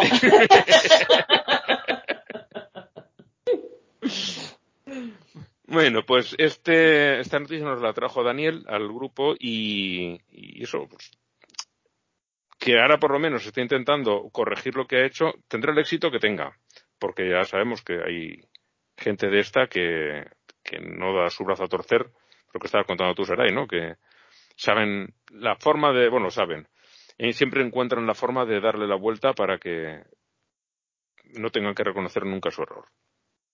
Pero si este hombre lo intenta, oye, pues bienvenido, uno menos eh, sembrando la mierda que, que va matando gente. Bueno, el, la otra de pseudociencias es, viene desde Perú eh, y es que la comunidad médica de, de, allí del país pide la dimisión del ministro de Salud por promover las pseudociencias. Concretamente decía, espérate, a ver, porque el, el remedio que daba de estos remedios de la abuela. Unas agüitas, agua purificada con unos jugos de fruta. Sí. Mira qué tal. Que eso mejora la salud, te quita las toxinas y no sé qué otras mierdas dice. Entonces han dicho, a ver, no puedes tener un señor gestionando la salud de un país cuando dice estas burradas. Y no sé cómo estará la sanidad pública allí, pero por lo menos vemos que está en buenas manos. que son las de los médicos, no la del ministro, claro.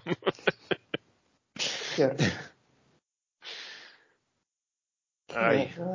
Sí, sí, no, estas se ven por ahí. Bueno, no llega al extremo de lo de Trump, de meterles una luz a la gente dentro para matar el virus, de inyectarles lejía. Sí, y... lo de la lejía fue estupendo, pero lo de la luz. La cara, la, la cara que ponía la, la, la, la mujer esta que estaba a su lado de, que era responsable médico de no recuerdo qué cosas, cuando lo de inyectar lejía, diciendo, no, no, con cara de terror, diciendo, hostia, ¿cómo, cómo digo yo esto ahora, en, delante de las cámaras, en directo, llevar la contraria al, al presidente? Pues lo hizo, mmm, suavecito, pero lo hizo. Y, y la, la, me encantó, ¿eh? Esa cara no se me olvida. es, yo espero que tengan mucho éxito estos médicos y salven a, a sus pacientes y conciudadanos de, de semejante elemento. Ese debe haber llegado a su trabajo como un favorcito así político. Así es que, ah, y aparentemente sí, no, no va a durar mucho porque además está diciendo pendejadas de agua, de, de, agua purificada con juguitos, aparentemente ya le están encontrando, encontrando un caso por corrupción. Uh -huh. es, es sí, clásico. Verdad, sí. Así es que pues no, no, no, no, va, no creo, no creo que debería redecorar la oficina. Aún así, este es, eh, está con, con este, con Pedro Castillo, se llama ahora el presidente de Perú, que si no recuerdo mal, en seis meses lleva cuatro gabinetes, ha cambiado ya cuatro veces de ministros. Sí, no, no, no les da tiempo de redecorar la oficina. Se ve que él habrá hecho muy bien la campaña, pero luego a la hora de gestionar a la hora de elegir los que tiene alrededor no, no, no, tiene mucho tino. El siguiente caso, Blanca, aquí creo que tú vas a decir bastante. A ver. Hay un señor, no, no tiene otro nombre, tiene, es, el artículo es el, el, que ha escrito este individuo, que está muy molesto porque el, un personaje femenino de una película de animación, Encanto, que yo no, no sabía ni que había salido, me he enterado por esta noticia. Wow, mi hija está, hoy veníamos de Coruña, son como 40 minutos de coche y ha estado en bucle cantando la banda sonora. En los 40 minutos. Uh -huh. No se oh. habla de Bruno, no. pues hay un personaje, una tal Luisa, mm. que es una señora... Señora con brazacos. Con brazacos, cortota. Y mmm, dice que no representa las, ¿cómo dice? Que es una mujer que, que está demasiado mazada, ¿no? Bifi sería eso, mazada, ¿no? Demasiado sí, musculada. porque las, las mujeres son maravillas de la bondad creativa de Dios. Eh, yo siempre que veo estos que dicen, no, es que eso no es propio de una mujer, porque tal, que cual, eh, pienso en, tú Blanca la conocerás, el resto imagino que no, los que no sean españoles, en Lidia Valentín. ¿Sabes quién sí, es, no? Sí, sí. Que ha sido campeona de Europa, quiero recordar, de, de, de alterofilia, o sea, levantamiento de pesas. Una señora que levanta el doble de peso de lo que pesa la mayor parte de los hombres que pueden estar escuchando esto. La señora agarra Campeona olímpica en Londres, mundial en 2017 y 2018, de Europa en 2014, 15, 17 y 18. se levanta así, para entrenar se levanta 160 kilos. Te pega un viaje y te viste de torero. Sí, pero tú la ves y es una mujer que está musculada, no tanto como este personaje de animación. Pero es que es un personaje de animación. Es un personaje de animación. Ya, pero que eh, Lidia es un personaje, una persona real. Sí, sí. Es, eh, dicen, levanta 160 kilos, menuda machorra será. No, es una mujer muy guapa, muy femenina, que después de levantar sus 160 o 200 kilos, para celebrarlo, no hace un... Hace un, hace un corazoncito y posa y Sí, de hecho eh, sale a competir maquillada siempre y peinadísima. sale siempre muy bien peinada, monísima ella, no tiene ningún gesto de, desprecio hacia nadie, es muy, es todo sonrisas, pero levanta 160 o 200 kilos. De hecho, ya sin irnos a, Lidia Valentín. Sí, sí, eh, yo, más que nada porque esto les tiene que reventar la cabeza porque esperarían, si hace esto va a ser machorra. Y no, es una mujer muy femenina. Pero es que además el personaje de Encanto no es ninguna lesbiana camionera ni nada, que a tope con las lesbianas camioneras, don't get me wrong, pero es que no lo es, o sea, no lo es. Pero yo lo que me gustaría es que ese señor eh, se pasase por cualquier, mm, bueno, claro, ahora ya está todo muy mecanizado, pero las señoras del tiempo de mi abuela que trabajaban la tierra con las manos, te pegaban un viaje y te vestían de torero, cariño. Porque vamos, los pesos que cargaban esas mujeres y que los levantaban de, de cultivos, de ropa mojada de lavarla en la fuente, de, de patatas, o sea, bueno, las mujeres eh, toda la vida han hecho esas cosas, toda la santa vida. Tú estás hablando eso allí en Galicia, que el agua la tenéis por castigo. Pero, por ejemplo, en el pueblo de mis padres, en, allí en Teruel, tenían que ir caminando por un sitio estrechísimo en el borde de un monte con una caída enorme a un lado, cargando encima de la cabeza, porque se lo ponían allí, un cántaro de barro en el que metían 20 o 30 litros de agua. Y eso se lo ponían encima de la cabeza con un rodete hecho de tela para darle un poquito más de estabilidad y caminaban haciendo equilibrios por el borde de la montaña, como un kilómetro, un poquito más de un kilómetro, para llegar hasta el pueblo porque recogían el agua, la de beber la recogían allí, aguas arriba, no la recogían dentro del A ver, aquí cuando, cuando mi abuela también se hacía, o sea, que vale, que te quedaba más cerca la fuente, eso desde luego, pero mm. tenían unas cosas que le llamaban sellas, no era de barro, era de madera, que mm. además encima la madera chupaba y se, eh, se, y, pesa más. Eh, y se la ponían encima de la cabeza con el rodete de la, del trapo este y la llevan, claro, una distancia mucho más corta, porque por ejemplo en el caso de mi abuela, pues la fuente a lo mejor está a 200 metros de casa. Claro, porque en, Galicia hay agua por todas partes. Hay muchísima y muchísima agua. En Teruel es una zona mucho más seca. Y, a, ver, luego el río pasaba por el pueblo, pero eh, no es recomendable coger el agua tan cerca. Ya de hecho, fíjate lo, de, lo del agua que pues, dices. iban río arriba que llegaba mucho más limpia. Claro. Y, luego tenían que caminar con eso por el borde de la montaña, por un precipicio que hay al lado donde había muerto bastante gente. De hecho, pues un chaval que tendría. Ahora estarían los cuarenta y muchos, casi cincuenta años. Ese murió con 17 años, una de las personas, últimas personas que ha muerto allá. Que era el hermano de una amiga mía. ¿Por ese camino? Sí, ya iba por allí y resbaló y se cayó. A ver, se salió del camino, se acercó más al borde de la montaña, resbaló, se cayó, cayó a bastante altura y, murió. Y, eso, pues eso, ya hace tiempo, ya hará veintitantos años que pasó, pero es la última persona que ha muerto allí. Y estas mujeres iban y cargaban con eso, que también debían tener unos cuellos como los de los pilotos de Fórmula 1, para llevar eso, pues 30 litros de agua más el, el peso de la tinaja de barro, pues calcula lo que se cargaban encima del cuello. Auténticas barbaridades. Sí, sí, sí. Pues lo que te iba a decir del agua, hace ya bastantes años una amiga eh, que vive en Alemania, me contó que habían hecho el Camino de Santiago y tal, ay, hicimos el Camino de Santiago y, y de hecho ya entrando en Galicia, ya una vez en Galicia, nos habían avisado que fuéramos que había una etapa que habíamos que teníamos que tener mucho cuidado porque no había donde beber en toda la etapa. Y yo, no. Eso no es Galicia. Eso no es Galicia.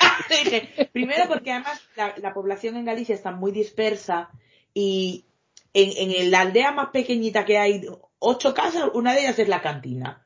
O sea, siempre vas a tener, pero es que aparte hay fuentes por todos los lados, por las, por los caminos hay fuentes, no hace falta que haya nadie allí, hay una fuente y puedes beber de ella. Y no, al final resultó que era en la maragatería, que hay una etapa como que no, vas de, como de un pueblo a un pueblo y no hay donde. Es donde ven en ese tramo. Tienes que llevar del agua desde. Sí, eh, contigo. Desde la salida hasta la meta. Bueno, pues eso, estos señores, ya te digo, si vieran estas cosas de las que hablamos, bueno, les tiene que, resultar absolutamente marcianos. No deben de entender nada de qué es lo que está pasando ahí. Pero, pero que digo, ¿no? A, mí es Lidia porque eh, me llama la atención lo cookie que es, porque es que es muy, muy tópicamente femenina. Porque sale arregladísima, hace el corazoncito, hace poses, mucha sonrisa. Eh, claro, pero es que es eso, es tópicamente femenina, porque es que el femenino eh, la señora que cava las patatas también es una señora y por lo tanto femenina. Femenina, pero que esta es, eh, responde a los tópicos femeninos, salvo. El estereotipo. salvo el estereotipo, que, salvo esa parte que levanta unos pesos con los que el señor que la está mirando y criticando a lo mejor es incapaz de moverlo ni un, ni un palmo y esta señora lo levanta por encima de su cabeza. Y entonces, eh, estas cosas les tiene que, porque están esperando que esa mujer sea, responda a otro estereotipo que lo decías tú, la lesbiana camionera. Pues, pues no, no señor. Y, es más, la mayor parte de las lesbianas no son del estereotipo de la camionera. Claro. Y además tú, puedes ser una lesbiana camionera y ser una señora dulcísima. Sí. Es que. Es, es que. Sí, eh, pintan con una brocha muy gorda y cuando algo no le sale del color que ellos esperan con esa brocha, se les rompen los esquemas y no, no lo pueden procesar, no lo saben procesar. Y este señor, eh, con este personaje de, de encanto, eh, pues sí, se le ha roto todo y, está diciendo tonterías porque, porque no puede decir otra cosa. En fin. Quiero ver la película en algún momento. Está, está, está chula, está bien. ¿Cómo es que se llama? Encanto. Encanto. Manolo Matos dice que las pelis estas de, de Disney, en, las que son latinoamericanos, solo van de gente que cree en pendejadas. Pero, y yo me quedé así como un poco en plan, ostras, es verdad, pero luego pensé, ¿qué diferencia hay entre la casa mágica que hay en, en Encanto y la casa de la bestia donde pues los platos bailan y son gente encantadas. No, creo que ahí no. ¿eh? O, en Blancanieves con la bruja que hace magia de verdad. Sí, pero él dice que no es magia en plan de magia magia, que son pendejadas. Es magia pendeja. Como de, de, de cosa aparte de, los ilusionistas que salen por la tele a hacer magia, pues como David Copperfield. Quiero decir, magia clásica. aparte de esa, ¿hay alguna otra magia, magia de un brujo, una bruja que hace magia, no de gente que cree pendejadas? Pero es que además en la película no son pendejadas porque son manifiestamente comprobables. O sea, si, si mi caja, si, si en mi casa yo dijera, casa, abre los cajones y los abriera, lo creería. ¿sabes? Sí. Aún así, yo creo que eh, tiene ahí Manolo el, el, el, vicio que tenemos mm, la gente de, habla hispana. Yo creo que todos los no anglos, de pensar que lo nuestro es inferior. Sí. Yo creo que sí, porque mm, tan pendejo me parece eso como cualquier otra creencia. Claro, es que sí el momento en que es una creencia, para mí pasa a ser pendejo. Entonces, claro. ¿qué más me da su origen? No sé, que el mercado se autorregula, que... Por ejemplo. bueno. No he podido evitarlo. Si es que te puede el vicio, te puede. Así es. Bueno, y la última me ha encantado. Además, es, la he encontrado de, de, último momento y digo, uy, esto no puede faltar. Eh, una señora de Fresno, Fresno creo que está en California, ¿puede ser? Hmm. No estoy muy seguro, creo que sí. Sí, sí, estoy bastante segura de que sí. Es lo, primero que me viene a la cabeza. Pues una señora de Fresno eh, perdió la custodia de sus hijos por una serie de adicciones y gracias al mm, Satanic Temple, al templo satánico y la lectura de la Biblia satánica ha conseguido librarse de sus adicciones sin recurrir a ningún poder superior y ha recuperado la custodia de sus hijos porque ha conseguido volver a ordenar su vida. ¡Hail Satan! Para luego los que dicen, no, no, no, es que si no aceptas un poder superior como lo de los programas estos típicos de 12 pasos, nunca lo vas a poder. Pues mira, igual sí. Aquí tenemos ah, de hecho sí que hay, hay programas que son completamente... Es que yo muchas veces lo he pensado, digo, joder, ¿no existe algo alternativo a Alcohólicos Anónimos? Porque yo estoy segura de que a mí no me funcionaría. No tan solamente. O sea, no es que, a ver, no soy alcohólica, ¿sabes? Pero en Estados Unidos, en casos así de, que tu problema sea de una de, alcoholismo y si un juez lo que te dice es eh, vete a un programa y como parte de, su sentencia que todos los programas son religiosos. Y hubo un caso de un caso ya hace un, tiempo no, no me acuerdo los detalles pero que el problema es que el señor decía, pero es que yo no quiero, yo no quiero tomar parte de, un programa que sea religioso. Y, el problema es que no había forma de acomodarlo de ninguna otra manera porque todos esos programas son religiosos. Mm. Y, luego ha habido en algunos sitios, en estos de, de Austin, esos Texas. Eh, sí tienen un programa de, abandonar el, alcoholismo y es un, algo totalmente secular, que dicen, ¿no? laico. Eh, pues hay jueces en Texas que no lo admiten. Ese no, ese no vale. Tiene que ser uno con base en la fe. ¿En serio? Sí. ¿Eso no es un poquito anticonstitucional? Sí, pero en, eh, al final eh, obligan a que se les admita, pero de primeras se lo deniegan. Ya. Pero bueno, como diría Texas, eh, digo Texas, como diría Badía, esto es Texas, ¡Viva! ¡Piu, piu, piu! Por cierto, estoy escuchando, porque llevo así retraso, ya lo he dicho con los podcasts, el segundo, la segunda parte de la historia de Pancho Villa. Madre mía. ¡Buah, que estás flipando! A ver, yo algunas cosas ya las conocía, ¿no? Pero claro, las oyes. Dios mío, era un monstruo. Super un monstruo. Las oyes todas seguidas y muchas de ellas no las conocía, yo como la cuarta parte las conocía, los otros tres cuartos no. Y dices, joder, ya lo tenía en mal, en mal. Ya no me caía muy bien, pero. Pero joder. Y, y no ha acabado todavía. ¿eh? el segundo, yo sí, el, la, la, primera matanza que nombran, que se me ha olvidado del nombre del pueblo ahora, no me viene a la cabeza, pero la primera matanza que, que nombra de, de que entra un pueblo y lo arrasa, esa la conocía. Las otras que estoy oyendo, no. Luego eso que estaba la bisabuela tatarabuela de uno de ellos, del tal Gabe. No, de, la novia. De, de la novia. Ah. De la novia de Badía, sí. Es que Gabe es una chica. Es la ah, novia de, Badía, se llama Gabriela, supongo. Mm. Pues eso, que, que entra su familia eh, en, fue víctima de, de, de las tropelías de, de, este hombre. Sí, que eso es, eh, te lo, luego lo pintan en algunos sitios como un héroe y que no deja de ser una creencia pendeja. Sí. como la mayoría de las creencias. Sí, ya, ya son latinos, ya la hemos jodido. ya le estamos dando la razón a Manolo. Bueno, pues eso, que me ha parecido una noticia genial esta de, de la mujer que ha rehecho su vida, se de sus adicciones, bravo por ella y además vuelve a tener sus niños con ella. Bueno, tiene ya la sentencia, pero de momento todavía están con los abuelos. Lo, único que legalmente ya los puede recuperar. Pero bueno, es el momento de escribirse la, la noticia que igual ya ha cambiado la situación. Y nada, oye, las once y ya estamos al final. Pues a mí me eh, bien. A ti, sí, yo hubiera preferido que esto durase mucho más porque ya se lo estoy comentando antes a Sarai y lo comento ahora también para el resto. Eh, ahora me voy a quedar despierto hasta muy tarde porque a las dos de la mañana entro en la fosa escéptica en directo. ¡Oh! ¡Qué guay! Sí, pero empieza a grabar claro. a las dos de la mañana de aquí. sea, Claro, es que te vas a hacer cosas con el otro lado del charco. Y pasa lo que pasa.